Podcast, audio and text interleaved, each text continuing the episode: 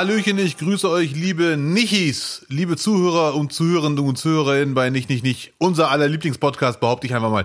Und äh, ich hoffe, es geht euch gut. Auch Lutz ist am Start. Hi, Lutz. Hallo Abdel, hallo liebe Zuhörerinnen und Zuhörer, liebe Nichis und Nitschis, haben wir uns doch drauf geeinigt. Ach du Schande. Und? Äh, eine einseitige Nichi Vereinbarung. Ist denn. Abdel, ich hatte heute Morgen, als ich aufgewacht bin und äh, wieder mitbekommen habe, wie viele Leute sich Corona eingefangen haben, kann es sein, dass wir beiden die einzigen sind, die noch kein Corona hatten? Du hast auch noch kein Corona. Zumindest nicht, dass ich wüsste, muss man ja dazu sagen. Ja. Ne? Ja, ja, aber ich weiß, was du meinst. Also bewusst Corona, so dass ich weiß, Leute, ich habe Corona, hatte ich noch nicht. Aber ich bin mir ehrlich gesagt sicher, dass ich schon hatte. So, weil es haben echt so viele. Ja, Du willst nur, du willst nur dabei sein. Du willst, willst halt nicht wieder, Da- du willst da nicht will noch ich beim nächsten Fall Ding der. Außenseiter sein. Hallo, bitte. Nein. Äh, Und du bist sicher, dass du kein Corona hattest? Ich sitze noch hier und rede mit dir. Ich gehe davon aus, ja. Oh, deutsche Also, Gründlichkeit. Bin aber auch da, ich bin auch dreimal geboostert, bin natürlich auch ordentlich und teste mich dann immer. Gut, nee, war nur so eine Feststellung. Glückwunsch. Ihr könnt ja Lutz gerade nicht sehen. Wir sehen uns ja gerade über Handycam. Lutz ist der einzige Mensch, den ich kenne, der auch alleine im Zimmer drei Masken aufhat. Das ist wirklich bemerkenswert. Die ziehe ich nur über die Augen, wenn ich mit dir FaceTime. Das ist der Ah, Punkt. ja, toll. So. Leider Gottes, Lutz, wenn ich kurz dazwischen funken darf, äh, die schlechten Nachrichten reißen einfach nicht ab. Ich weiß ganz genau, ich war letzte Woche zu optimistisch. Ich habe es nicht im Podcast gesagt, aber selber gehofft, dass sehr schnell ratzfatz kommen, Waffenstillstand, Leute, wir beruhigen uns. Natürlich, realistisch gesehen, völlig aussichtslos und leider immer noch Krieg. Ja. Das, was wir letzte Woche so befürchtet haben, äh, nimmt halt leider immer mehr Form an. Und äh, die Hoffnung, dass Putin äh, sich von seinem Vorhaben abbringen lässt oder äh, geschwächt wäre, glaube ich, das ist, das ist ganz großes Wunschdenken im Moment. Ich wünschte, es wäre anders. Aber es ist, glaube ich, einfach dieser, dieser Hoffnungsschimmer, den man da hat. Aber in der Realität sieht es halt anders aus. Leider. Ja. Und für mich bleibt immer noch eine, da hat sich jemand komplett, ach ja, komplett verrechnet. Und das Schlimmste, also ich habe gestern mit einem Freund darüber gequatscht. Das Schöne äh, an diesem Krieg ist, alle haben dazu eine Meinung, egal ob Experte oder nicht. Und wo ich mit dem Freund von mir uns sicher waren, entweder, wenn man überhaupt so reden kann bei einem Krieg, hat er noch ein strategisches Ass im Ärmel, oder Putin ist überhaupt nicht der Stratege, der Ex-KGB-Flüsterer, für den ihn alle gehalten haben. Und das ist so ein massiver Image-Schaden für ihn selber, dass das sich alles so zieht und so viele LKWs und Panzer kaputt gehen und so. Also, wie gesagt, ich wiederhole mich, entweder er hat noch irgendwas im Petto oder er ist wirklich nicht der Stratege, für den wir ihn gehalten haben. Ich, ich weiß nicht, ich weiß nicht, wie viel Panzer und LKWs in einem Krieg kaputt gehen, Abdel. Ich habe da noch nie mitgemacht oder äh, kenne es halt wirklich nur von, von aus anderen Teilen, wo dann nicht so viel über den Krieg berichtet wird und das war komischerweise dann auch nie Thema. Also jetzt gerade wird Ja. massiv darüber berichtet und auch äh, von der Ukraine-Seite aus natürlich Ja. ganz viel zerstörte Panzer und so weiter gezeigt. Äh, auch da hoffe ich natürlich, dass es stimmt, aber dass dieser Krieg jetzt in Stocken gerät, äh, boah, ich weiß nicht, ich glaube ich glaube einfach, so läuft Krieg und ähm, es wird sich, ja, der wird jetzt halt erst, erst richtig übel und richtig Also- schmutzig. Ich ich habe im Netz ge äh, gelesen, dass, also ich sehe das wie du, Kriegsbilder. Also im Krieg gibt's immer nur leider Verlierer und sehr, sehr viele Lügner und Propaganda von allen Seiten. Jeder will, dass seine Meinung durchgeboxt wird. Aber ich habe von ganz vielen gehört, dass diese ganzen, dass sehr viele LKWs der Russen einfach mal stehen bleiben und die Reifen oder die Achsen abfallen, äh, weil die einfach viel zu lange rumstanden und alt sind. Einer hat geäußert, Leute, es kann sein, dass Putin erstmal seine Schrottdinger los wird und später die harten Dinger bringt. Aber wie gesagt, das ist alles wirklich nur bla bla Sülz, keiner hat Ahnung. Aber angeblich, die Schäden, von denen ich rede, sind keine Kriegsschäden, nach dem Motto, im Krieg geht ein Panzer auch mal kaputt, sondern die sind wirklich einfach schlecht. So nicht kriegstauglich. Ja, für mich hört sich das irgendwie nach Propaganda an. Ja. Weißt du, was ich meine? Das Ja, hört ich- sich, also wenn, wenn, wenn man, wenn man irgendwas finden wollte, Mhm. Dann ähm, berichtet man sowas, aber die sind dann immer noch so ausgestattet, dass gerade ganz die ganze Ukraine brennt, weißt du? Ja, da ja, ist ja, da ist ja. relativ egal, ob die, ob die gute oder schlechte LKWs haben. Ja, ja, Äh, was mich jetzt so die, die letzte Woche die ganze Zeit äh, beschäftigt hat, ist der Umgang in Deutschland mit russischen Staatsbürgern. Und äh, darüber würde ich gerne in der Folge mit dir auch mal reden.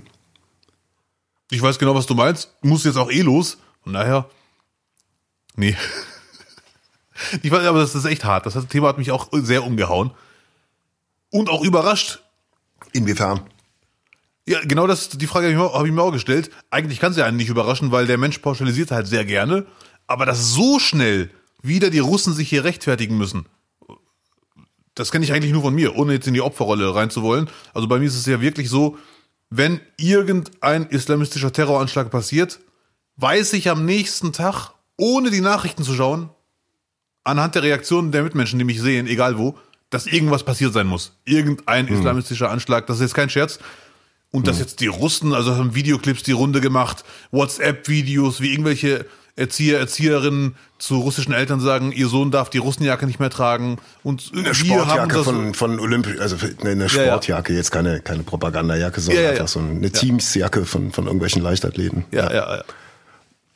Das ist schon besorgniserregend, muss ich leider sagen. Und es hat keine Woche gedauert, bis, bis Nancy Faeser dann einen Tweet abgesetzt hat, äh, äh, dass, es, dass man die Übergriffe auf Russen unterlassen sollte. Und da- das hat mich dann wirklich geschockt, dass es, dass es keine Woche dauert, bis es dann so weit kommt. Also ich habe äh, ein paar Russen im Bekanntenkreis, auch Kollegen, äh, die, die sagen, ja okay, ich merke es jetzt zumindest mal äh, bei der Wohnungssuche, dass sich jetzt auf einmal seit einer Woche keiner mehr irgendwie auf, den, auf seinen Nachnamen hinmeldet.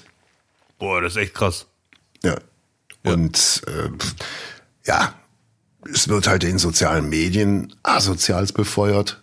Ähm, Auch von Prominenten, die dann andere russische Prominente irgendwie anzählen, aber im, am selben Tag dann wiederum darauf hinweisen, dass man doch keine Russen diskriminieren soll. Ganz strange, was da auf einmal rauskommt bei den Leuten. Wirklich, es ist ganz, ganz strange. Und wenn du jetzt gerade diesen, diesen Vergleich äh, zu dir ziehst, gerade wir Deutschen irgendwie, weiß ich nicht, die, diejenigen, die jetzt Mitte 30, 40 oder älter sind, die kennen es doch zu Genüge, wenn, wenn sie in Urlaub gefahren sind. Ja. Die Ausgrenzung in bestimmten Ländern. Du hast es gespürt in Holland. Das war immer irgendwie präsent, wenn alte Frauen über die Straße gingen und die haben gehört, dass man Deutsch gesprochen hat. In Frankreich, in England hat man uns gesagt, äh, sagt ihr werdet Holländer, wenn man in den Pub gegangen ist. Oh. Die sagen, ihr kriegt sofort aufs Maul, sagt, dass ihr sagt, dass ihr Holländer seid. Ne? Also ich will da keine Opferrolle oder so, aber gerade wir Deutschen, gerade wir müssen doch eigentlich genau wissen, wie sich das anfühlt, aufgrund von von Kriegsverbrechen alle über einen Kamm geschert zu werden. Das ist leider sehr oft so, ähm, wenn Frieden ist, äh, kommen die ganzen geilen Statements wie, hey, man darf nicht pauschalisieren, wir sind doch alle eins. Wenn dann die Kacke am Dampfen ist, dann wird pauschalisiert, warum auch immer, ich verstehe das nicht. Ähm, unser Prof hat mal gesagt, äh, wenn es gut läuft, also ich habe ja früher mal Jura studiert und abgebrochen und unser Professor, Professor Siegmann, wenn ich ihn mal nennen darf, hat gesagt, ähm, wenn alles gut läuft und wir uns in den Armen liegen, uns kuscheln, brauchen wir keine Werte mehr. Dann läuft eh alles gut. Aber erst dann, wenn es hart ist, dann müssen sich die Werte bewähren, die wir haben. Oder wie Effenberg sagte, wenn wir 4-0 führen, brauchen wir keine Fans. Wenn wir 2-0 zurückliegen, brauchen wir die Fans. Ne? Wenn ich mal Effenberg zitieren darf. Der beste Bild, jetzt habe ich es verstanden, danke. Also das wäre dieser Podcast ohne Stefan Effenberg. Danke. Hey, natürlich. Ne? Und das ist schon sehr besorgniserregend. Und ich würde aus einem einzigen Grund schon von Russen keine Rechtfertigung verlangen. Äh, Neben, gan- neben den ganzen Gründen, die naheliegend sind, wie zum Beispiel nicht pauschalisieren, die Russen sind keine Außenminister Russlands, sie sind auch keine Anwälte Putins. Aber dazu kommt noch ein weiterer Grund, die haben alle Verwandtschaft in Russland. Und wenn sich irgendein russischer Promi jetzt auf seinem Instagram-Channel äh, deutsches Lob abholt, auch von mir, dass ich schreibe, hey, echt geiler Typ, du bist ein Friedenstaube, dann ist seine Familie in Russland in Gefahr. Ganz einfach. Und ich meine damit nicht, dass sie jetzt abgeholt wird, aber die wird dann einfach schikaniert, mindestens. Ich habe jetzt von einem äh, Freund gehört, der, der im, im äh, Leistungssport arbeitet. Dass äh, russische Spieler äh, die Verträge verlängert bekommen, damit die nicht zurück äh, äh, nach Russland müssen und eingezogen werden. Also dass Ja. Vereine da jetzt gegenarbeiten und sich, sich auch solidarisch zeigen, Ja, finde ich gut. ist absolut richtig. Ja, ja, ja. Also natürlich, wenn du, wenn du irgendjemanden hast, der hier mit dem Z auf dem T-Shirt über die Straße läuft und, und weiß ich nicht, was die rufen, dann ist es natürlich nicht zu tolerieren. Ja, klar. Aber, aber äh, jetzt nochmal so, der Kollege, die Mutter ist mit ihm als kleines Kind aus Russland geflüchtet. Ja. Und, und dann wirst du hier auf einmal angefeindet, weil du, weil du der, der Feind Nummer eins bist. Das ist halt so brutal absurd. Und ähm, ja, so dass das Echo, was man so auf Twitter gerade äh, liest, na gut, es sind natürlich alle überfordert, aber äh, wie schnell da die Köpfe aufspringen und nur noch Gülle rauskommt, das ist ja dann auch bemerkenswert. Ja, vor, vor allem intelligente Menschen und ich, ich, da können mir noch so viele Menschen erklären, wie man pauschalisiert. Ich kann einfach nicht verstehen, wie man sagt, Putin ist Russe. Mein Nachbar ist Russe. Putin macht einen Angriffskrieg. Der Russe ist schuld daran, mein Nachbar. Das, also ich verstehe diesen Spagat nicht. Und ich verstehe auch nicht, dass sehr viele schlaue Menschen auch direkt so denken und so direkt in der Verdachtshaltung. Mein Nachbar ist Russe oder nach dem islamistischen Anschlag, mein Nachbar ist Moslem. Hm, da bin ich jetzt aber sehr unsicher, och, ob der das nicht vielleicht auch gut findet. Hm, was, äh, äh, was halten Sie denn von dem Anschlag gestern, Abdel Karim, wenn ich, also, ne, hm, das würde mich doch jetzt mal, also ich habe noch nie meine deutschen Nachbarn gefragt, NSU, hm, da war doch was mit Döneranschlag. Da würde ich doch mal interessieren, was du, Jochen, darüber denkst. Hm, also ich verstehe das einfach nicht. Das ist, Und ich habe auf äh, im Netz, auf Instagram oder Twitter oder beides, habe ich auch sowas Banales geschrieben, das ist ja das Schöne in solchen Zeiten. Es sind ganz normale Binsenweisheiten, Weisheiten, Selbstverständlichkeiten, die man einfach wiederholen muss, weil viele das wohl doch nicht begreifen. Und da habe ich einfach ganz pauschal geschrieben, man darf nicht pauschalisieren, außer wenn man schreibt, dass man nicht pauschalisieren darf. Und dann hat jemand geantwortet, ja, aber ich kenne einen Russen, der ist pro Putin. Ja, toll. Man kann ja nicht von einer Person auf alle Russen schließen. Also, Ja, aber ey, ich glaube einfach diejenigen, die es nicht hinkriegen, äh, jetzt irgendwas zu spenden oder karitativ den Arsch hochzukriegen oder vielleicht tatsächlich mal für ein paar Wochen eine Familie zumindest so äh, übergangsweise zu beherbergen, ähm, die glauben dann halt einfach, damit sie sich besser fühlen oder besser dastehen, müssen sie dann halt auf, auf russische Mitbürger einhauen. ja, das hört hoffentlich ganz bald auf. Aber innerhalb von einer Woche, Abdel, das ist, da war noch nicht mal eine Woche rum, da hat die Phaser das Ding schon rausgehauen. Das macht mir total Angst, wirklich. Naja, man muss das auch macht mir, das macht mir pragmatisch halt denken. wirklich Angst. Man muss auch pragmatisch denken, Lutz. Vielleicht haben die sich gedacht, vielleicht ist der Krieg bald vorbei, dann muss ich jetzt schnell pauschalisieren, sonst ist es zu spät. Ja, ich glaube, zum Pauschalisieren bleiben uns noch mindestens 40 Jahre. Ach, schade. Ja. Ach, vielleicht haben wir uns Menschen einfach überschätzt. Hast du denn schon in den letzten Tagen irgendwas boykottiert? Irgendwas Russisches? Ich war gestern äh, kurz vorm Zupfkuchen, hab dann gedacht, nee, ich warte, bis ich der letzte Kunde im Laden bin. Und dann. Nein, ich würde natürlich nicht, äh, nicht boykottieren. Ich muss dazu sagen, ich habe eh nicht so viel Kontakt zu. Ich wollte gerade fragen, hast du, hast du jemals irgendwas Russisches gegessen? Die Leute tun Russisch Ei mit dir. Ja, Russisch Ei. Oh Gottes Willen, wir sind auf dem Index. Verfickt nochmal, die, die Folge können wir runternehmen. ähm, ja. aber ist, ist, so, ich boykottiere jetzt. Was ist denn Russisch? Da muss ich jetzt erstmal gucken. Sind das diese Buchstaben? Diese, diese, ja, gibt's doch, ne? Ich weiß, was du meinst. Ja, ja, klar. Ja, dieses ja. Knabbergebäck, diese Buchstaben, die gibt's jetzt hier nicht mehr. Also wenn du Ich steig russisch, jetzt wieder auf Buchstabensuppe um. So. wenn du russisches Essen boykottieren willst, musst du dich eh beeilen, weil bald haben die Läden ja nichts mehr da. Dann kannst du gar nicht sagen, ich könnte jetzt das kaufen, russisch, aber ich hol's nicht, weil ich es boykottiere, wenn schon die Läden. Weißt du, was ich mache? Ich mache Putin kaputt und mache einen Bosch mit deutschen Kartoffeln. So. Alter, Game Zutaten. over. Game over. Ja. Ne? Ja, Mann. Das ist doch mal ein Zeichen, wo ich sagen kann, bald ist Frieden. Lass uns doch noch ein bisschen über Social Media reden, oder? Brudi, bin ich dabei, was ist los? Ja, gerne. Ähm, du warst die Tage auch sehr viel auf Social Media unterwegs, ne? Ich habe, ja, ich muss da wieder runter. Ich, war jetzt die letzten Wochen zu oft, dass ich muss die Handbremse ziehen. mein Gott. Also es ist, du kriegst natürlich nirgendwo so schnell Informationen irgendwie auf den Tisch, ungeprüft, wie bei Twitter. Aber äh, heftig ist äh, tatsächlich die, die Reaktion der Leute. Wie man sich, wie man sich jetzt positionieren will. Jeder hechelt hinterher, die, die richtige Meinung gerade am Tag irgendwie rauszuhauen. Mhm. Wofür kann ich jetzt stehen, was extravagant ist? Welcher Punkt wurde noch nicht ausreichend beleuchtet? Auf welchem, auf welchem Standpunkt kann ich jetzt zumindest mal zwei Wochen stehen bleiben, ohne dass das Wasser mir bis zum Hals steht, moralisch? Ja, ja, ja.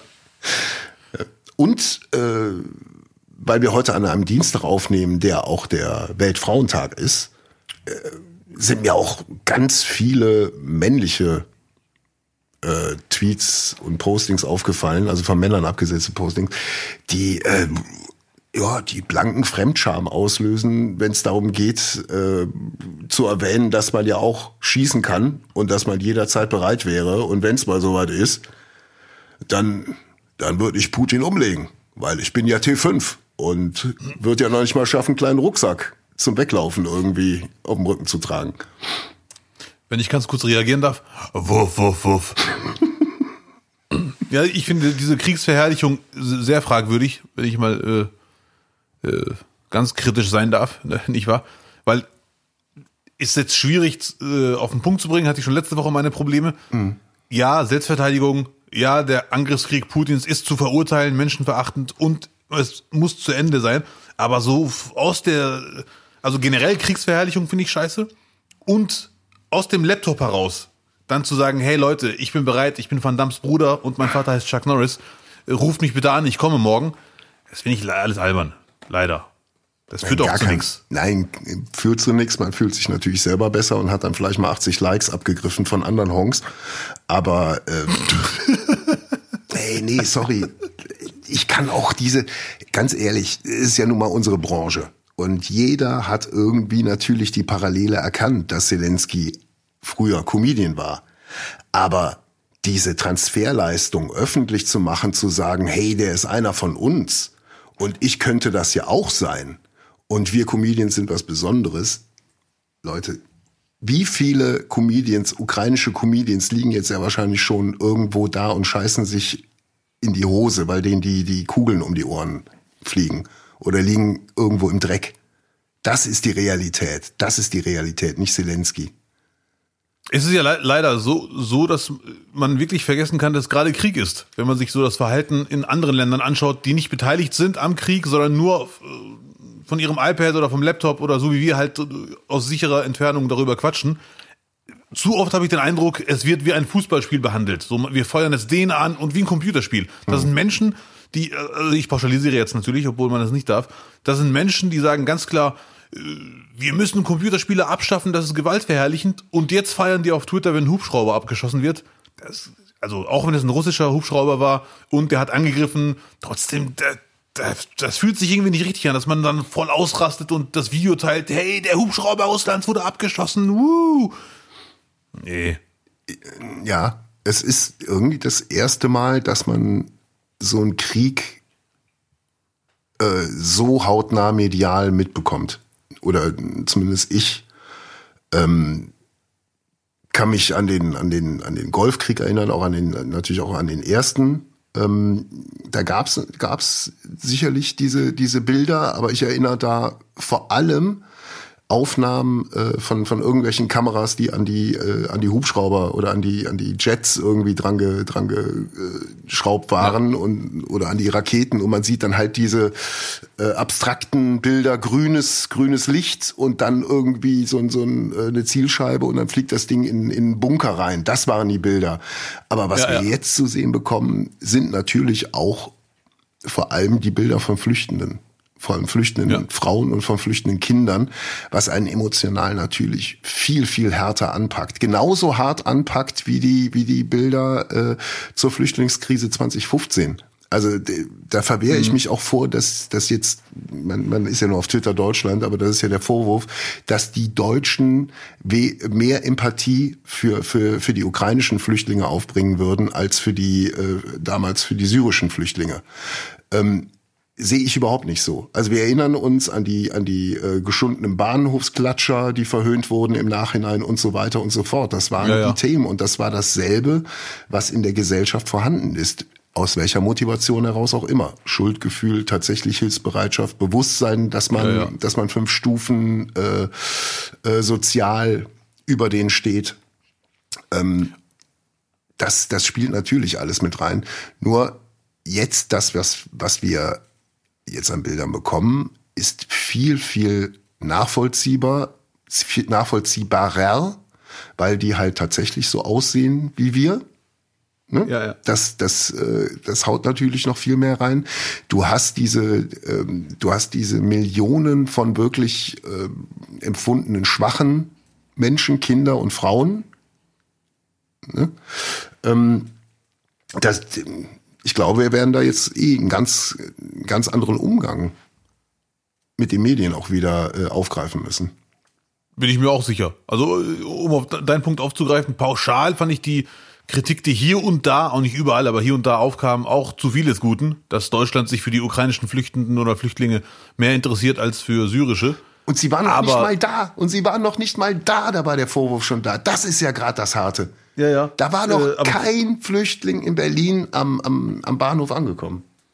Ja, ja. Aber punktuell war das nicht ganz ungerechtfertigt, weil punktuell nicht im, nicht im, äh, im Zivilistenkreis, sondern in der ein oder anderen Talkshow gab es schon die ein oder andere Äußerung, Steingart zum Beispiel bei Plasberg, wo man sich schon denkt, ja, beruhig dich mal ein bisschen, ne? zieh mal jetzt die Handbremse, rückwärts einparken und ausatmen. Ja, die Formulierung war halt wirklich rassistisch, ja. ja, ja, ja Aber dennoch ja, ja, ist es ja nicht von der Hand zu weisen, dass du natürlich christlich äh, geprägte äh, Gesellschaften eher integrieren kannst als muslimisch ja, ja, nee, geprägte. Ne? Ja, da haben wir, haben wir drüber gesprochen. ne? Und das ist ja, das, das hat ja auch wenig mit Rassismus zu tun, sondern das ist auch einfach mal ein Lernprozess, oder? Ja, ja, das ist, äh, aber Steingart war schon eine andere Nummer noch. Ja, ja, definitiv. Ja, ja, gut. Aber was Medienumgang angeht, bin ich auch sehr sicher. Also ich, ich habe einen, einen irakischen Nachbar ums Eck, der fühlt sich ein bisschen verarscht. Er freut sich über den, die Anteilnahme mit der Ukraine. Er selber fühlt sogar, ich würde mir sogar anmaßen zu behaupten, dass er noch mehr mitfühlen kann als ich, weil er selber erlebt hat, was gerade die Ukraine durchmacht. Trotzdem fühlt er sich ein bisschen verarscht, weil er sich im Stich gelassen fühlt, was Irak angeht damals. Ich habe versucht, ihn zu beruhigen mit einem äh, sehr, sehr tragischen Argument. Hey, früher gab es nicht so viel Social Media. Das wäre heute beim Irak genauso wie bei der Ukraine. Ich äh, vermute stark, dass ich mich irre. Aber trotzdem bin ich mir sicher, äh, dass jetzt in Zukunft, wenn bald Frieden in der Ukraine ist und leider kommt der nächste völkerrechtswidrige Angriff irgendwann so oder so, egal wo auf der Welt, und dann bin ich gespannt, wie man dann damit umgeht. So. Oder ob man ganz offen sagt, Leute, Land XYZ ist 38.000 Kilometer entfernt, Ukraine sind 2.000 Kilometer. Das ist doch klar, dass es, dass es mich mehr berührt, dass man das ganz offen zugibt. Mhm. Ja, und es ist. Was auch nicht schlimm wäre. Man kann Leuten nicht jetzt sagen, du hast jetzt mitzufühlen, weil das ist so. Ne? Ja, und so Kriegsbilder aus dem Zweiten Weltkrieg sind alle schwarz-weiß. Ist eine, eine schlechte Qualität. Die sind sind äh, hackig, die wirken äh, ja auch so wie wie diese diese gelernten Väter der Klamotten Väter der Klamotte Filme irgendwie alles sehr abstrakt. Würde mhm. wird schon Grund geben, warum Peter Jackson nur den Ersten Weltkrieg quasi wieder äh, aufpoliert hat, die die Bilder. Würde das mit dem Zweiten machen, äh, glaube ich, wird man doch noch mal eher die, die, die Grausamkeiten noch deutlicher heutzutage vermitteln mhm. können. Ähm, aber es ist ja nicht von der Hand zu weisen. Die Bilder, die uns erreichen, sind leider sehr, sehr tragisch und sehr schlimm. Aus eigener Erfahrung kann ich sagen, in arabischen Haushalten sind Kriegsbilder jetzt nichts Neues, weil alle haben den Al Jazeera, Al Jazeera äh, arabische Nachrichtensender und wenn du da rein selbst siehst du immer irgendwas mit Gewalt und irgendwelche in Kriegssituationen und äh, ganz schlimme Bilder. Aber ich weiß auch sehr wohl aus dem Freundeskreis, dass viele Urdeutsche nie so viele Bilder gesehen haben wie aktuell. So viele hm. Kriegsbilder, so viele leider Leichen, die auf der Straße liegen. Und das sind echt sehr, sehr schlimme Bilder. Und dass das einen mitnimmt, da kann man jetzt nicht sagen, das darf mich jetzt nicht mitnehmen, weil ich habe vor 20 Jahren auch nicht so mitgelitten. Das wäre jetzt, äh, das, es passiert dann einfach. Man leidet also dadurch, dass halt so ein, so, ein, so ein riesiger Angriffskrieg ist, bleibt halt der Jugoslawienkrieg irgendwie äh, so ein, gerät der Jugoslawienkrieg in Vergessenheit. Aber das war ja. ja. das war ja auch direkt um die Ecke, noch mehr um die Ecke. Und das waren mhm. Aber ich kann mich auch erinnern, einfach, das war in den 90ern, äh, klar, fällt Social Media weg. Da war es das, dann war es dann in Nachrichten. Natürlich gab es eine Präsenz, aber das auch, was man jetzt auf YouTube noch aus diesem Krieg sehen kann und so, auch Videoaufnahmen, mhm. die, die standen ja damals überhaupt nicht zur Verfügung. Ja, das stimmt. Auch das war damals ein sehr, sehr weit gefühlt ein Krieg, der weit weg war. Dennoch kann ich mich auch äh, an, an Griechenland-Urlaube erinnern, wo man dann die andere Küste gesehen hat und dann sah man Rauch aufsteigen und äh, dann, dann hat man schon gedacht, fuck, ist das nah. Aber ich glaube einfach mit, ja. mit Mitte 20 äh, hatte ich zumindestens da noch nicht die Empathie. Ja, ja, das kann ich mir vorstellen. Du warst ja jung. Oder, oder die Intelligenz. Ich kann mir auch vorstellen, dass man die Empathie auch erst mit den, mit den Jahren bekommt. Mhm. Ich war da beim Jugoslawienkrieg, war ich vier. Hm. Ja gut, da hätte man dich das ja eh da nicht gucken lassen. Ja, ja. Und äh, sagen wir so nicht ganz viel, aber lassen wir so stehen. Du warst, äh, du warst gerade erst im Kindergarten, warst aber 14. So. nee, aber das mit den Bildern gebe ich dir vollkommen recht, das weiß ich von mir selber auch. Ich habe das so erlebt, dass die Bilder vom ehemaligen Jugoslawien, der, der ganze Krieg, ich habe die Bilder Jahre später erst gesehen. Ja. Und auch jetzt immer wieder schaue ich mir die an. Äh, hier kommt eine Reportage, da ein Doku und dann denke ich mir, krass. Das war wirklich richtig, richtig krass, obwohl man es ja mittlerweile weiß. Mhm. Die Bilder sind leider. Es geht auch gar nicht um Gewaltbilder. Ich, ich versuche eh Gewaltbilder zu vermeiden oder von ja. äh, Leichen, die rumliegen. Das versuche ich, weil das gucke ich mir ungern an aus mehreren Gründen. Aber allein schon, wie die Menschen da aussahen, wie fertig die waren, wie hilflos, wie machtlos, das sind alles schlimme Bilder. Und die habe ich auch erst viel später gesehen. Vietnam, glaube ich, auch die ganzen Berichte, Bilder und äh, wirklich die, die brutale Realität in Bildform kam, glaube ich, auch erst viel, viel später. Natürlich waren Proteste auch da, ganz viele sogar. Mhm. Ähm, interessanterweise haben ja äh, letzte Woche äh, alle Radiostationen Deutschlands ähm, äh, Give Peace a Chance von John Lennon gespielt, zeitgleich Viertel vor neun morgens. Äh, ist, ist eine Symbolik, kann man machen. Ich fand's halt, weil, weil, weil wegen der Musik, ob so, ein, so eine alte Nummer nochmal zu transportieren ist, fand ich halt interessant und habe mir daraufhin nochmal das offizielle Video angeguckt und da waren dann was das einzige, was an diesem Musikvideo halt mich dann wirklich beeindruckt hat, waren Demonstrationsbilder von Amerikanern auf der Straße, die von amerikanischen Cops genauso zusammengeknüppelt wurden wie das, was man gerade äh, in Russland sieht. Mhm. Demonstrationen gegen den Krieg, den das eigene Land ja. führt.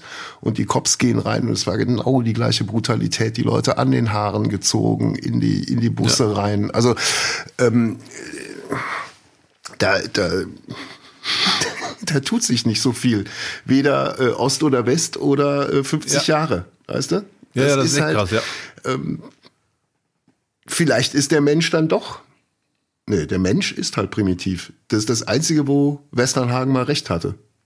Hm. der Mensch ist leider nicht naiv, der Mensch ist leider primitiv. Das ist nun mal so. Oh Mann. Auch das wird für Putin ein großes Problem sein. Äh, die Demos in Russland, ich weiß, es sind 144 Millionen Einwohner und nicht alle demonstrieren gegen den Krieg. Ist auch sehr lebensgefährlich, da gegen den Krieg zu demonstrieren. Aber mhm. sehr, sehr viele demonstrieren, werden dann niedergeknüppelt wo sich Leute sagen, warum schlägst du dein eigenes Volk, wenn es seine Meinung sagt. Plus, erstens wird man in der Ukraine keine Demo finden gegen die, gegen die Notwehr, gegen die Selbstverteidigung mhm. der Ukrainer. Plus, die ukrainischen Soldaten und äh, freiwilligen Zivilisten haben eine ganz andere Motivation, warum sie da fighten. Ne? Die verteidigen sich, die sind ganz klar im Recht, was diese Nummer angeht. Und die russischen Soldaten, ich bin mir sicher, viele hinterfragen sich selber mittlerweile, was machen wir hier eigentlich? Ja, also was soll das? Ich, ich glaube, das ist genau dasselbe, wie man es im Zweiten Weltkrieg hatte. Du hattest irgendwelche, die mussten, irgend, also äh, freiwillig haben sich natürlich auch einige äh, gemeldet, aber äh, eingezogen und zum Krieg gezwungen wurden alle. Und das würde hier genau dasselbe passieren im Kriegsfall. Auch das muss man mhm. einfach mal wieder nachlesen, was alles äh, in unserem in unseren Gesetzen drin steht.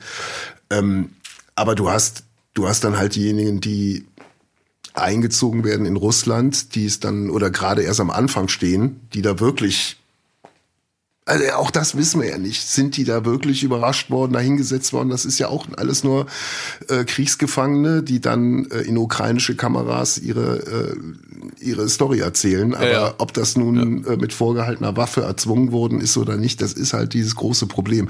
Worauf ich hinaus wollte, ist, du, du wirst da auch eine riesige Armee haben und du hast die Fanatisten drin, du hast diese, diese Hardcore-Soldaten, die, die nur zum Metzeln da sind, was auch immer. Aber auch da setzt sich das aus allen Bereichen zusammen natürlich wird man jetzt erstmal nur diejenigen zeigen, die halt äh, gerade 17 sind und äh, den Prototyp des verführten äh, Bürgers darstellen. Ja. Ne? Ja. Ja, was ich meinte mit äh, viele russische Soldaten werden gar nicht wissen, was sie da machen. Die, damit meinte ich jetzt nicht diejenigen, die jetzt sagen, wir wurden hier hingeschickt zur Übung und jetzt mhm. sind wir auch mal im Krieg. Die meine ich gar nicht, mhm. weil da bin ich genau deiner Meinung. Keiner weiß, inwieweit das stimmt. Kann auch Selbstschutz sein, Schutzbehauptung. Ja, ja, ja. Aber ich meine Leute, die einfach da einmarschieren und sich irgendwann fragen, was soll die Scheiße? Wir bringen hier Leute um, das ist ihr Land wir marschieren hier ein, wir gefährden unser eigenes Leben. Für, für was eigentlich? Ja, die, und auch da bin ich, muss ich dich, glaube ich, leider enttäuschen. Gab ja jetzt mhm. äh, auch äh, Dokus und es wurden nachgedreht äh, über über also die dass man immer die Parallel zum Zweiten Weltkrieg zieht ist ist halt auch krass aber kommt einem natürlich sofort in den Kopf äh, die deutschen Wehrmachtstruppen die im Osten Massenerschießungen durchgeführt haben an der Bevölkerung, welche Dynamik mhm. innerhalb von so einer Gruppe dann entsteht. Und auch, ja. äh, es wird ja immer gesagt, äh, wer, wer damals gesagt hat, nee, ich möchte nicht, der konnte, der konnte raustreten. Nur ist er natürlich die ganze Zeit, die die da vor Ort waren, hart gemobbt worden. Und das sind alles ja. Dynamiken innerhalb dieser, dieser, dieser Truppen, die man sich, glaube ich, gar nicht so richtig vorstellen kann, wenn man nicht selber dabei ist. Ja, ich weiß, was du meinst. Ich war noch ja. nie im Krieg, zum Glück. Also die, aus, aus, unserer aus unserer Perspektive raus natürlich der, ja. der logischste Gedanke, den man dann dann haben würde, wenn du da mittendrin bist und dein bester Freund, whatever. Ich will jetzt keine keine Szenarien hier äh, auftun, ja, die es gar nicht gibt, aber dein bester Freund wird neben dir erschossen. Ähm, da ist es dann auch, glaube ich, vorbei vermutlich. Die einen werden zusammenbrechen, aber sie können ja nicht weg. Du kannst ja nicht sagen, äh, ich habe einen Nervenzusammenbruch, Entschuldigung, kann ich wieder wieder zurück. Das wird nicht möglich sein. Ja, ja, ich weiß, ja, ja. Äh, ich meinte jetzt, äh, das kann natürlich äh, passieren, dieses, dass man sich in, im Negativen in der Dynamik reinsteigert. Es kann aber auch genauso gut passieren, und da bin ich sehr gespannt, dass die Gruppendynamik in die Richtung geht, was machen wir hier eigentlich? Dass irgendwann mal ein wichtiger Soldat sagt, Leute, lasst uns, wir ergeben uns. Kann ja alles sein. Also ich, ich bin mir sicher, ich kann mich auch komplett irren, dass irgendwann mal die Zweifel bei den russischen Soldaten immer größer werden, weil die sind, auch pro, also nicht alle, aber viele die das schon lange machen, ich rede jetzt nicht von den 17-Jährigen, die werden irgendwann merken, der Krieg ist einfach nicht zu gewinnen. Mhm. Was wir hier machen, ergibt einfach gar keinen Sinn. So, es war nie Sinn der Sache, dass das so lange dauert. Weiß ich jetzt alles nicht. Ich weiß nicht, wie viel Zeit die sich ich glaub, genommen das Ding haben. ist wirklich auf Jahrzehnte ausgelegt. Um die, um, um das wieder alles äh, so herzustellen, wie er sich das wünscht. Von weiß nicht, Grenzen 97 das kannst du auch äh, über lange Zeit ziehen. Ähm, ja. Äh, die Frage ist, äh, wann, wann schaltet man sich ein und wann wird, äh, äh, wann wird der NATO-Gegenschlag kommen? Ich glaube, der wird gar nicht kommen. Äh, ich gehe aber auch nicht davon aus, dass es auf die Jahrzehnte... Solange die in der Ukraine sind, wird er nicht kommen. Ja. In dem Moment, wo die NATO-Land natürlich angreifen, äh, wird es dazu kommen, auf jeden Fall. Ähm, kürzlich hatte auch in einer Talkshow einer, äh, oder, oder war es im Rat, ich glaube, war WDR 5, hatte auch einer gesagt, ja Leute, äh, ihr wisst, dass Schweden auch nicht in der NATO ist, ne? Was macht ihr denn, mhm. wenn, wenn, wenn Russland jetzt auch einmal sagt, ach komm, hier nehmen wir mal einen Teil von Schweden, da wird keiner zugucken. Ja, ja. Und auch dann äh, muss man wieder in den Spiegel schauen und sagen, okay, und wo ist jetzt der Unterschied zur Ukraine? Und dann werden wir sagen, ja, gefühlt ist Schweden ja viel näher und die Ukraine gehört ja eigentlich schon zu Russland in meinem Bauch. ist doch so, oder? Ja. Ja. Vom, nee, ich, ich rede ja nicht vom, von einem kognitiven, von einer kognitiven Meinung, sondern dieses, dieses Bauchgefühl oder das, was man sich da über seit, seit äh, Anfang meines jungen Lebens eigentlich so gelernt hatte. Also wenn er Schweden angreifen sollte, werde ich ganz klar der Erste sein, der sagen wird, so, jetzt übertreibt er. Hm. Bis hierhin und nicht weiter. Nein, aber ich bin vielleicht wieder zu optimistisch. Ich glaube, so weit wird es nie kommen.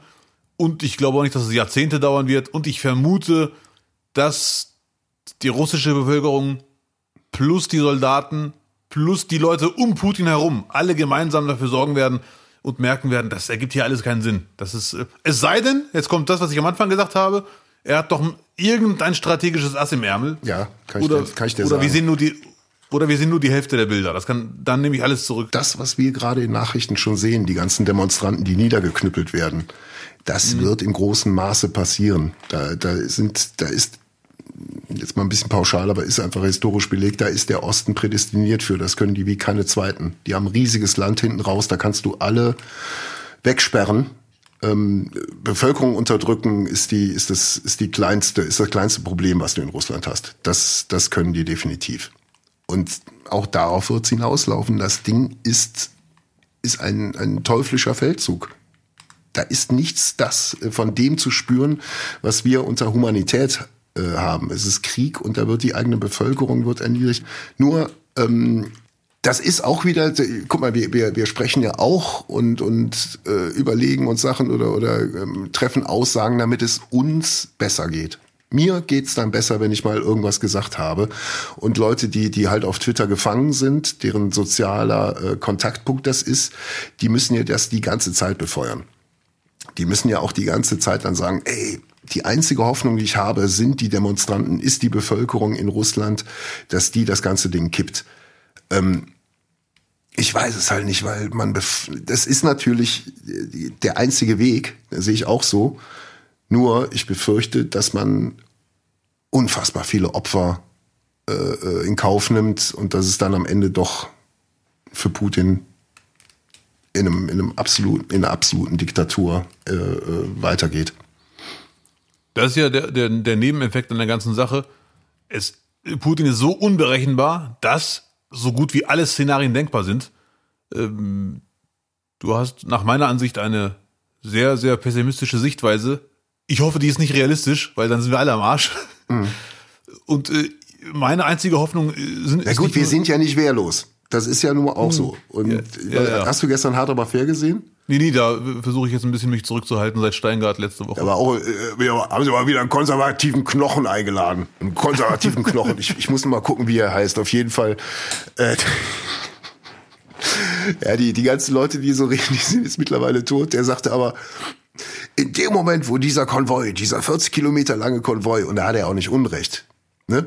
Da bahnt sich ja da die Zerstörung an. Dieser Konvoi fährt da lang. Er sagte, Kennedy oder Ronald Reagan hätte das Ding sofort bombardiert, hätte die Atomwaffen auf die Gerichte gesagt, bis hier noch nicht weiter. Der war, dieser, dieser Historiker war der festen Überzeugung, Atomwaffen sind nur, sind nur symbolisch. Das ist nur politisch äh, symbolisch gedacht. Er Ja, sagte also, ja, ja. diese, diese harte Hand, die Putin da hat, genau im gleichen Maße äh, zurückschlagen. Würde bei, würde für mich auf dem, auf dem Blatt Papier super funktionieren. Aber in der Realität hätte ich keinen Bock drauf zu warten, bis Moskau die Antwort gibt, wenn die Ansage aus den USA kommt. Ja, ja, ja. Ich hätte auch keinen Bock auf äh, äh, es darauf ankommen zu lassen, um rauszukriegen, wer ist denn wirklich bereit, Ja, ähm, atomar abzugehen. ja. Aber wer weiß, vielleicht, im Endeffekt weiß ja jeder. Ne, wenn man eine Atombombe zündet und auf jemanden richtet, dann war's das. So, das ist einfach so. Kannst, kannst aber auch einfach nur ein Atomkraftwerk, eine Rakete reinfeuern, dann hast du denselben Effekt und sagst, upsi, warte ja selber. Ja, ja. Das ist ja, gerade das Schwierige, ne? Also ich, ich bin da ko komplett überfragt. Ich wiederhole mich jetzt zum dritten Mal, deswegen kannst du mich gerne aufheigen. Wenn Putin kein strategisches Ass im Ärmel hat, dann kann ich mir nicht vorstellen, dass das noch lange gehen wird. N nicht nur wegen der Bevölkerung, das ist nicht meine große Hoffnung, sondern das ist ein Puzzleteil. Das viel wichtigere Puzzleteil sind die Soldaten in der Ukraine, die wirklich sehen, dieses ganze Sterben führt führt jetzt zu nichts. Das dauert alles viel zu lang, plus die ganzen Leute um Putin herum. Aber ab der, guck mal, das hat ja in Syrien war es ja auch, gab es ja auch keine Soldaten, die gesagt haben, ach nee, da führt ja zu nichts. In Georgien hat auch kein russischer Soldat, äh, ne? Ich glaube einfach, äh, sind wir wieder in der letzten Woche Ja. oder in der vorletzten Woche. Es ist hart auszusprechen, aber ich glaube, das Ukraine ist verloren.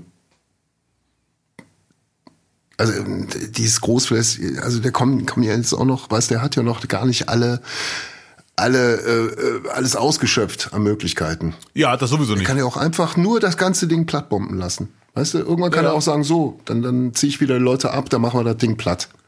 Und jetzt Ja. mal von der, von der Bevölkerung ist ja schon eine Katastrophe. Aber ich habe mir gestern einfach mal äh, nochmal Fotos von Kiew im Netz angeguckt. Einfach was, was ist da Histo? Man, man hat es ja auch im Syrienkrieg gesehen, die ganzen oder oder vom IS diese ganzen äh, Denkmäler, Bauten, historische, Sachen, die einfach zerstört wurden, mutwillig.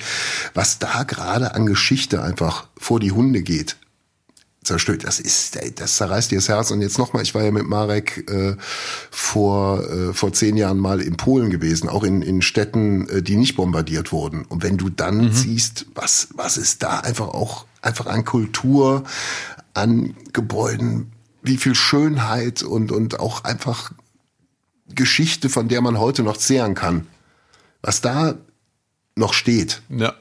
Und das wird gerade alles noch neben den ganzen menschlichen Schicksalen auch einfach nur im Feuer aufgehen.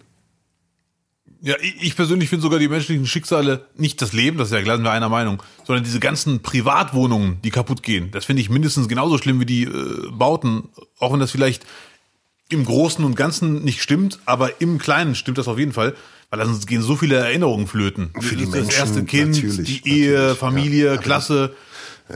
Naja. Das ist leider alles sehr, sehr tragisch. Aber das ist halt Krieg. Das ist, sobald ein Krieg losgeht, weiß man, das ist mitgebucht, leider. Das gehört dazu. Äh, gut. Lutz ist auf jeden Fall, was das Thema Ukraine angeht, nicht so optimistisch wie ich. Leider hat er auch viele Argumente auf seiner Seite. Ich hoffe, dass es bald vorbei ist, zumindest ein Waffenstillstand und dann, das, das würde ich eh, äh, das wundert mich eh, dass die Leute verhandeln, während gerade noch Krieg läuft. Also für mich muss ganz klare Regel sein, während verhandelt wird, wird nicht geschossen. Und immer wieder halten sich Leute nicht dran. Äh, Jetzt kann man sagen, nee, Abdel, das ist Krieg, sei mal nicht so naiv. Aber Krieg ist eben keine Schlägerei. Und es gibt im Krieg noch Regeln. Und wenn Russen und Ukrainer sich treffen zum Verhandeln, dann darf nicht parallel geschossen werden. Das ergibt für mich gar keinen Sinn. Das ist, äh, nee. Ja, überrascht mich irgendwie alles gar nicht. Ne? Auch, Nee, mich auch nicht, aber ich find's auch die Flucht, tragisch. auch die, ja, auch die Fluchtkorridore, die dann vermint waren. äh, Dieses Lug, Trug, Schwarz-Weiß-Denken, höchste Aggression. Jeder, jeder Gegenschlag führt zu noch mehr Gewalt, zu noch mehr Hass. Ähm, Und stell dir vor, auch die, auch die Theorie äh, wird ja nur groß und breit diskutiert. Äh, man hat ja jetzt so ein, so ein zweites Palästina, so ein zweiten, zweiten, zweites Land, was auf, auf äh, Jahrzehnte einfach im Krieg sich befinden wird. Ja, das, das finde ich, also das für mich schon geht Richtung Worst-Case-Szenario. Ich hoffe, soweit kommt's nicht, weil das wäre echt tragisch. Also ich habe immer noch die Hoffnung, dass das relativ, nicht bald, nicht morgen, nicht nächste Woche, aber relativ bald vorbei ist. Weil wenn das sich ausartet zu einem wirklich mehrjährigen Konflikt, Krieg, was auch immer, das wäre ganz, ganz bitter, ganz tragisch. Worst-Case-Szenario. Aber ich habe eine gute Nachricht für dich. Ich habe gestern einen Screenshot gemacht, den ich dir gerne vorlesen würde. Ah, verdammte Scheiße, meine Wurstfinger schon wieder. Ja, hier. Gestern habe ich das gesehen. Olaf Scholz hat getweetet. Darf ich ihn vorlesen, den Tweet? Ja, ja bitte. Ja. Gerade habe ich mit äh, Biden, Emmanuel Macron und Boris Johnson zur Lage in der Ukraine beraten. Der Schutz der Zivilbevölkerung hat für uns höchste Priorität. Wir fordern Russland auf, den völkerrechtswidrigen Angriff sofort zu beenden. Er führt zu dramatischem menschlichen Leid. Ja, das haben natürlich alle ihre, ihre Gewehre erstmal zerschlagen, denke ich, ne? Jetzt reicht's aber. Ja, ja. ja komm, ey, das Aber für mich ist der Tweet, der hätte am ersten Tag kommen können. Ja. Am ersten Tag beim Einmarsch. Das kann man sowas tweeten, aber doch nicht nach Tag 12. Und keine Panik, Leute, ich bin nicht dafür, dass die NATO einmarschiert. Aber so ein Tweet, das ist ja völlig null, null Mehrwert. Als ob jetzt Putin äh, jetzt äh, oder seine Berater da sitzen und sagen, oh, Olaf Scholz hat geschrieben, wir müssen aufhören. Leute, bitte. Hast du von Steinmeier noch irgendwas gehört in den letzten Tagen? Ich nicht. Äh, Nach der, nach der einen Aussage kommt gar nichts mehr von dem, ne? Er ist auch komplett verausgabt jetzt. Arme Kerl, arme Kerl. Gut, na, ich weiß, es ist ein schwieriger Job. Ich wäre auch nicht aktuell gerne Kanzler Er wollte doch noch mal. Präsident. Er wollte doch noch Ja. mal. Hat ihn doch keiner gezwungen. Ja.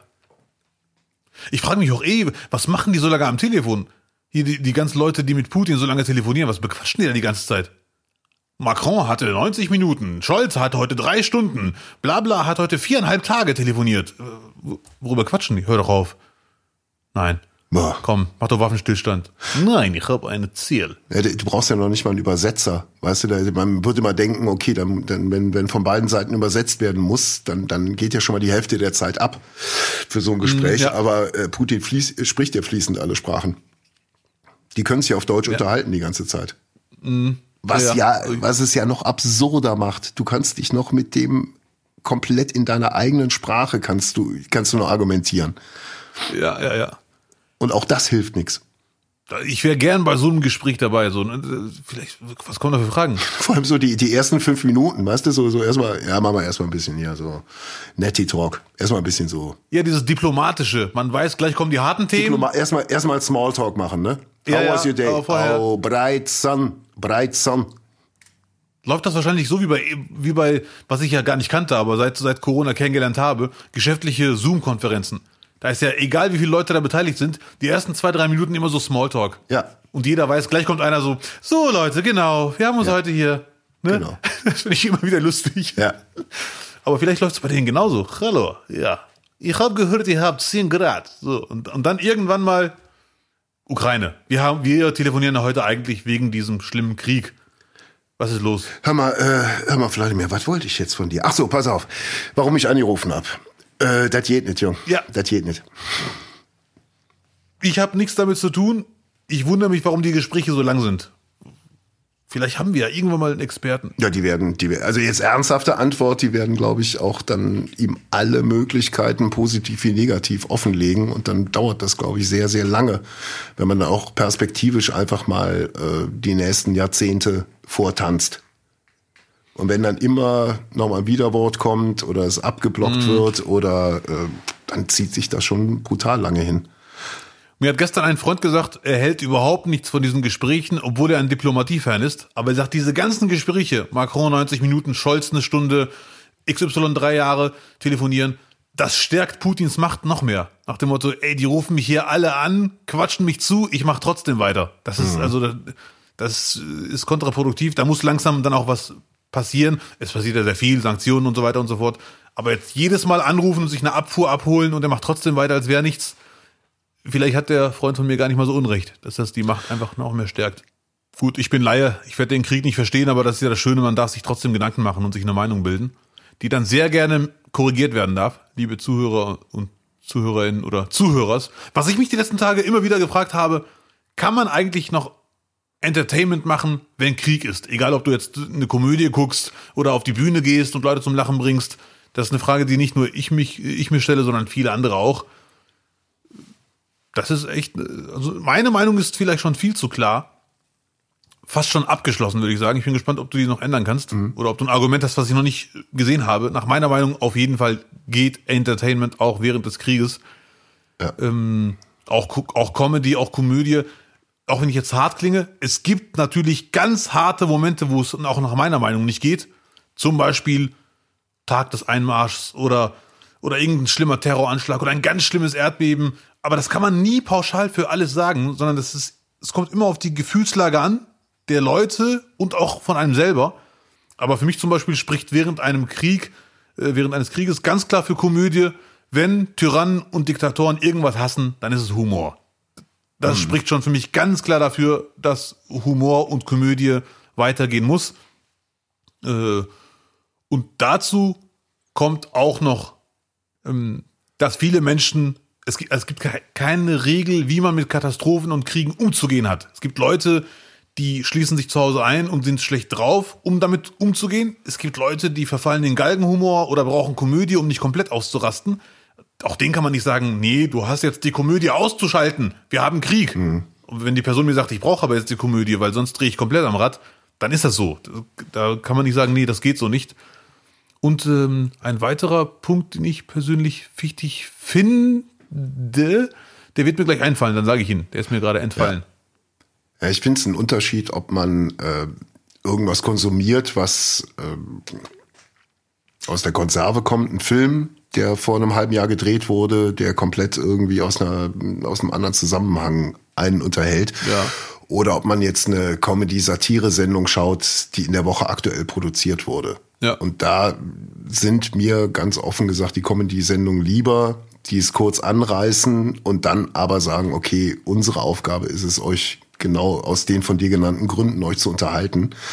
Ähm, aber ich glaube, da, da ist dann bei, jetzt mal abgesehen von, von wirklichen Satire-Sendungen, äh, muss es jetzt die Aufgabe äh, der Comedy sein, Leute einfach abzulenken. Es geht um Ablenkung. Ich, ich weiß, was, was du meinst. Also, Comedians sind mit Sicherheit aus nachvollziehbaren Gründen nicht Anlaufstelle Nummer eins, wenn es um Einordnung von Kriegen geht. Da haben wir zum Glück in Deutschland sehr, sehr gute Experten und sehr, sehr gute Sendungen, die das seit Ewigkeiten als Heimspiel betreiben und das gelernt haben. Ähm, mhm. Trotzdem kann jeder seine Meinung natürlich sagen. Aber ich bin genau, der, wie gesagt, der Meinung wie du, dass das stattfinden muss, gerade weil Tyrannen und Diktatoren keinen Bock auf Humor haben. Also man kann die eigentlich fast gar nicht besser bestrafen. Man sieht ja, wie, wie, wie sich Diktatoren darüber aufregen, dass man lustige Bilder über sie malt, dass sie da komplett ausrasten. Mhm. Oder äh, Erdogan. Auf der anderen Seite kann ich natürlich auch jeden verstehen, der sagt, ey Leute, mir geht's gerade, ich habe so ein schlechtes Gewissen. Ja, ja. Wegen der Situation gerade. Ich, ich komme äh, gerade von den Nach, habe gerade Nachrichten geschaut, habe die Bilder präsent, habe noch den Brennpunkt geguckt und switcht dann um und ihr sitzt da und macht Scherze. Das ist für mhm. mich jetzt gerade nix. Ich fühle mich da jetzt gerade nicht wohl. Dann ist ja, das ja. halt einfach auch mal eine Realität. Ne? Ja klar, Aber natürlich. für die Leute, die, die dann sagen, nee, ich möchte mich jetzt ablenken in dem Moment, für die muss dieses Programm auch weiterhin laufen diese Programme. Ja. Und das gilt auch für, für live, weil die Leute auch die werden dann Tickets kaufen, weil sie sich unterhalten lassen wollen. Und ähm, vielleicht dann nicht nochmal in sieben Minuten alle, alle schlauen Twitter-Sprüche zusammengefasst bekommen wollen. Ja, ja, ja. Und was noch dazu kommt, na, natürlich hat jeder Mensch äh, selber zu entscheiden, wie er sich wo und wann betroffen fühlt. Aber wenn es nur danach geht, du kannst doch bei dem aktuellen Leid, das gerade passiert, nicht auf die Bühne und Comedy machen oder, oder einen coolen Film gucken oder auf die Kirmes gehen oder Karneval feiern. Da muss man leider sagen, wenn man das Kirmes konsequent. gehen. Ja, hallo. Duisburg in der Haus. Ja, mal siehst du die. Kirmes. Da, die Kirmes wird mir, ich bin zwar kein Kirmesgänger, aber man darf die Kirmes auch nicht unterschätzen. Nein, das darf man nicht. Aber, Nein, nein. jetzt kommt's, wenn man das konsequent zu Ende du durchzieht, ne, dann darf man ja wirklich leider in seinem Leben nichts Lustiges, Schönes mehr machen, weil es passiert Mhm. durchgehend irgendwas Schlimmes. Also während wir jetzt hier gerade reden, verhungern Menschen. So, ganz einfach. Während ich auf der Kirmes am Autoscooterstand stehe, sterben Menschen auf der Welt irgendwo. Immer. Drogenkriege. Zu jedem, zu jedem, in jedem Jahr, zu jedem Zeitpunkt. Ja, durchgehend. Du wirst nicht eine einzige Sekunde finden, wo du sagst, so, jetzt ist Comedy, weil gerade überleben alle. Ja. Deswegen, äh, wir sind halt Menschen und keine Engel. Und, und man braucht das, um den eigenen Akku aufzuladen, äh, um dann danach voller Tatendrang zu helfen. Ja. Dennoch äh, finde ich, äh, dass alle, wir, wir bleiben jetzt mal bei, bei, bei Comedy, ähm, dass all diese Comedians und Komikerinnen alle haben Fans. Und die haben alles in ihrem Fankreis Leute, denen es gerade schlecht geht. Und wenn man allein den Leuten ein besseres Gefühl gibt, dass man zumindest nach wie vor eine Präsenz hat. Und wenn man nur schreibt, ich bin auch hilflos, mir geht's dreckig, äh, Ja, Leute, ja. achtet auf euch. Das ist dann schon mal für einen Fan, der in dem Komiker irgendwas mit dem Komiker irgendwas verbindet, äh, so wie es Fans halt nur machen, kann das schon helfen. Deswegen Ja, ja. würde ich jetzt nicht sagen, äh, Komiker sollen sich komplett zurückhalten, überhaupt nicht. Nee, nee. Man sollte nur nicht irgendwie, ja, manche Gags gehen halt noch nicht und werden vielleicht auch tatsächlich überhaupt nicht mehr gehen. Aber ähm, den Fans nach wie vor so ein bisschen das Händchen halten, medial, halte ich für enorm wichtig. Und auch wirklich für eine, für eine tatsächlich für eine Aufgabe. Da vielleicht auch die Vorbildfunktion ein bisschen pflegen. Ja, ja. Wie gesagt, äh, das Wichtigste, man sollte im Optimalfall, auch wenn es ab und zu schwerfällt, egal in welcher Lebenslage, versuchen, sich in die andere Person hineinzuversetzen und nicht nur aus seiner Sichtweise ein Verhalten kritisieren, weil man es eben anders machen würde aus nachvollziehbaren Gründen. So, das war jetzt ein langer Satz. Ich hoffe, ihr wisst, was ich meine. Wenn Person A sagt, ich kann jetzt aber keinen Spaß haben, weil Krieg ist, gilt das nicht für alle. Es können Leute, gerade weil Krieg ist, jetzt Spaß haben und müssen Spaß haben, damit sie nicht komplett durchdrehen. Und manche wollen einfach Ablenkung und lesen danach Nachrichten und, und so weiter und so fort. Es gibt nicht kein Pauschalrezept. Wie hat man sich zu verhalten, um angemessen auf Krieg zu reagieren? Außer jetzt äh, die Politik. Da wünsche ich mir doch ein bisschen mehr ohne einzumarschieren in die Ukraine als NATO. Trotzdem, da muss irgendwie mehr gehen. Obwohl ich sehr froh bin über die ganzen Sanktionen. Ähm, ich habe irgendwie in den letzten zwei Jahren immer wieder das Gefühl, dass man Fehlentscheidungen, Fehleinschätzungen, äh, schlechtes Management der Politik äh, auf, den, auf den Bürger abwälzt und der sich entsprechend dann immer wieder verhalten muss. Sei es jetzt in Corona oder sei es jetzt auch äh, ähm, in der Kriegssituation. Äh, was hat der Bürger jetzt mit den Spritpreisen zu tun? Warum werden jetzt alle ange, angefeindet, weil sie sagen, verdammt nochmal, wenn, wenn der Liter Benzin zwei Euro kostet, dann bin ich bankrott dann kann ich nicht mehr zur Arbeit fahren und zurück, ja. weil all das, was man jetzt irgendwie liest oder hört oder so, da wird dann aus Berlin, Köln, München, äh, Hamburg, aus irgendwelchen Großstädten äh, abgelassen. Und ich als Landbevölkerung. Oh, ja, der Kleber spricht. So, ich kann es jetzt mal sagen. ohne Führerschein. Ich als Landbevölkerung ohne Führerschein. Ähm, Nee, nimm doch, nimm doch einfach mal Leute, die, die tatsächlich dann äh, von, von jetzt vom Niederrhein immer nach Düsseldorf pendeln müssen, 100 Kilometer täglich. Mhm. Weil es halt auch eine Rechnung gibt, weil die Mieten hier günstiger sind und dann nimmt man lieber das in Kauf, äh, bevor man sich irgendwie ein Haus in der, in der Großstadt leisten muss und so weiter und ja. so fort. Ne? Also die, warum, warum müssen, warum wird das jetzt wiederum äh, auf die Bürger abgewälzt? Das ist doch ein absolutes Thema der Politik. Definitiv. Und dann müssen wieder sich alle rechtfertigen, warum sie die Heizung äh, nicht runterdrehen, warum sie nicht im dicken Pullover rumlaufen und so weiter. Nee, dafür haben wir ja eine Regierung und Politik. Und sich einschränken im äh, Konsum von, von Öl oder wie auch immer, das ist ja eh nur äh, schon hoffentlich in den Köpfen der Leute drin und wird einem ja auch dann ein bisschen auch anerzogen. Aber das, was jetzt halt wiederum abgeht, äh, weiß ich nicht. Vielleicht, vielleicht brauchen wir es auch, dass wir uns selber immer wieder vorführen, an, anfeinden und hassen. Also ich muss dazu sagen, Hass äh, ist ein, bevor jetzt wieder CDU äh, äh, Ortsverband anruft. Liebe CDU-Ortsverband, du weißt, wen ich meine. Richtig. Nein, äh, Hass war sagen, hier überspitzt. Ich bin ganz klar, äh, also mich betrifft es überhaupt nicht, weil ich ganz klar Zugfan bin und ich hätte auch ganz klar gar kein Problem damit, zu Hause mit zwei Lederjacken und drei Jogginghosen rumzulaufen. Aber trotzdem ist die Diskussion komplett daneben aktuell. Äh, Leute jetzt quasi. Nur weil wir asozial leben, müssen wir es ja jetzt nicht auf andere. Äh, also ein Freund von mir, der muss morgens, also wenn er mit dem Fahrrad fährt oder mit öffentlichen Verkehrsmitteln, müsste er um 4.30 Uhr morgens aufstehen. Wenn er mit seinem Auto fährt, halb sieben. Das sind zwei Stunden. Ne? Und ja. ich weiß von ihm, er ist ganz klar gegen Putin, er ist gegen den Einmarsch, er ist für alle Sanktionen, die Sinn haben. Aber er sagt ganz klar, das kann ich mir nicht leisten. Die aktuellen Spritpreise kann ich mir nicht, nicht leisten. Das ist einfach Fakt. Da können wir noch so lange ja. sagen, du bist pro Putin oder jetzt tu doch mal was für, gegen den Klimawandel. Fakt ist, 2,05 Euro kann er sich nicht leisten. Ganz einfach. Nur, da kann man noch so lange auf ihn zeigen. Kann sich dein Kumpel an die Unterschrift erinnern, die er geleistet hat, dass wir unbedingt äh, äh aus Russland beziehen müssen? Was? Kann ich mich nicht dran erinnern. Das, nee, weißt du, es wird so getan, als ob wir alle gesagt haben, ja, gib uns den Stoff aus Russland, gib uns den Stoff. Nein, da haben wir doch überhaupt nichts mit zu tun. Ja, ja, ja. Ich bin ganz klar für eine Spritpreisbremse. Das muss der Staat regeln, ganz einfach.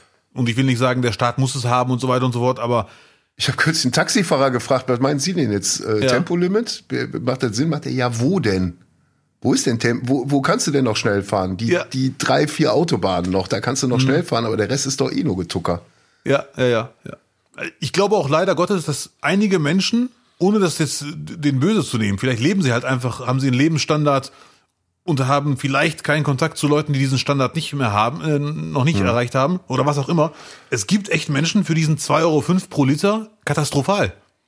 Und das begreifen viele nicht. Der Rechnes, Rechnes hoch, da ist der Jahresurlaub weg. Das so einfach ist das. Also, das ist doch irgendwie, ne? Aber nicht doch. also ich hätte nie gedacht, vor drei Wochen, dass man mhm. jetzt wirklich anfängt, Leute anzuschwärzen, die sich über 2,05 Euro aufregen. Hätte ich nie gedacht. Mhm. Das war schon ernüchternd, muss ich sagen.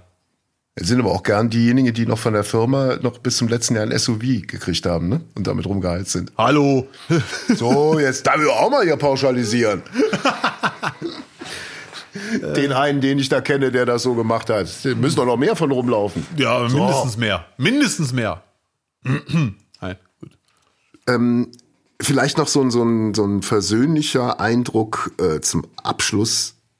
Wie gut ist Isabel Schajani bitte?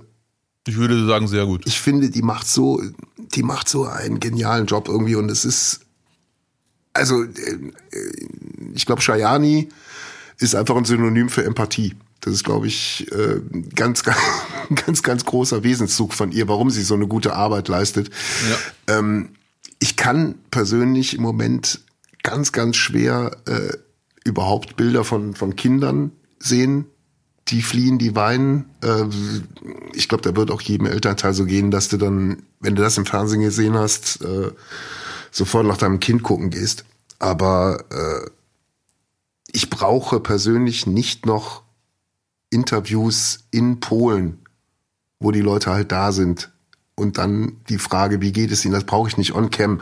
Beispiel, da war eine Großmutter mit ihrem Enkel und die wurde interviewt und ist natürlich in, in Tränen ausgebrochen und der Junge stand halt so, ja, fast teilnahmslos starr guckend daneben und wurde dann auch noch interviewt.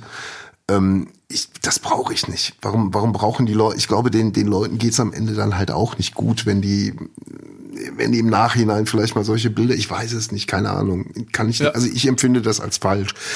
Ähm, deswegen, Shayani wird zugeschaltet und berichtet einfach von den Interviews und kann die wirklich so empathisch und so gut analysiert wiedergeben und nimmt sich vor allem auch selber aus dieser äh, nimmt sich auch selber in der Kritik nicht raus, dass sie Fragen hat im Kopf, mhm die, wo ihr Übersetzer vor Ort dann auch sagt, was ist denn das für eine blöde Frage? Warum haben die kleine Rucksäcke? Willst du mal mit einem Rucksack laufen, damit die laufen können, damit die fliehen können? Ja, ja, ja. Weißt du so, aber das sind halt diese ganzen Logiken, die, die, da brauche ich, da brauche ich nicht die O-Töne von den, von den Geflüchteten. Da reicht mir wirklich Shayani, die das transportiert. Und die hat auch in der Flüchtlingskrise äh, so viel schlaue Sachen gesagt, als es, äh, als sich die, die Menschen in, in Italien aufgestaut haben war sie auch mit einer der ersten, die gesagt hat, nein, es wird nur gehen mit einem zentralen Verteilzentrum, mit einem harten zentralen äh, Verteilzentrum und dann muss auf alle Staaten, auch Polen, auch Ungarn, ne, muss verteilt werden. Ähm, ja, vielleicht mal an der Stelle ein Lichtblick in, in, in dieser ganzen Geschichte. Ja, definitiv. Ich bin auch großer Isabel Schajani-Fan. Und bei ihr hat man immer den Eindruck, erstens extrem kompetent, und zweitens, was ich sehr wichtig finde, sie ist eine Journalistin, Reporterin, was auch immer, wie man das nennt, bei der wirklich der Bericht im Mittelpunkt steht, die Information. Und nicht, ich will jetzt meinen Instagram-Channel voranpushen oder es geht um mich. Der, die Krise, der Krieg ist nur da, um mich selber in den Vordergrund zu, zu bringen. Und mhm. also Isabel Schajani gehört zu denen, wo ich nie wegseppe. Egal wie eilig es, ich es habe. Mhm. Das gucke ich dann immer. Ja. Man könnte ihr Pastorales unterstellen, aber es greift nicht. Sie, Nein. sie kann es halt. Ja, richtig. Das ist ja, der ja. Punkt. sie kann es halt. Also top. Gut. Abdel, ich glaube, wir sind durch. Noch lange nicht, aber nächste Woche ist ja wieder eine Folge. Mhm, von Und, Mittwoch äh, Donnerstag. Ja. ja. passt auf euch auf. Vielleicht auch mal äh, eine persönliche Ansprache von uns. Passt auf euch auf. Äh, tatsächlich Konsum von, von, von Kriegsbildern, von Gewaltbildern. Ich habe es jetzt auch eine Woche, ähm, wenn ich nicht gearbeitet habe, habe ich mich eigentlich nur informiert und habe aber auch dann vorgestern gemerkt, es, es greift irgendwann die Seele an. Und da müsst ihr auf euch aufpassen. Das äh, bringt nichts, wenn ihr heulend im Bett liegt. Da könnt ihr auch niemanden heulen. Zum Ende von mir ein Zitat von Zamperoni. Äh, er hat das bei Corona immer gesagt, aber ich finde, es passt zu jeder Lebenslage. Bleibt zuversichtlich. Ich bleibe optimistisch, auch wenn Lutz viele Argumente genannt hat, die eher in die andere Richtung gehen. Versuche ich trotzdem optimistisch zu bleiben, so lange bis es Putin spürt und einsieht. Dieser verdammte. Also ich habe ich hab, ich hab hier noch gar nichts aufgegeben. Äh, ich bin halt ja, ja, gut.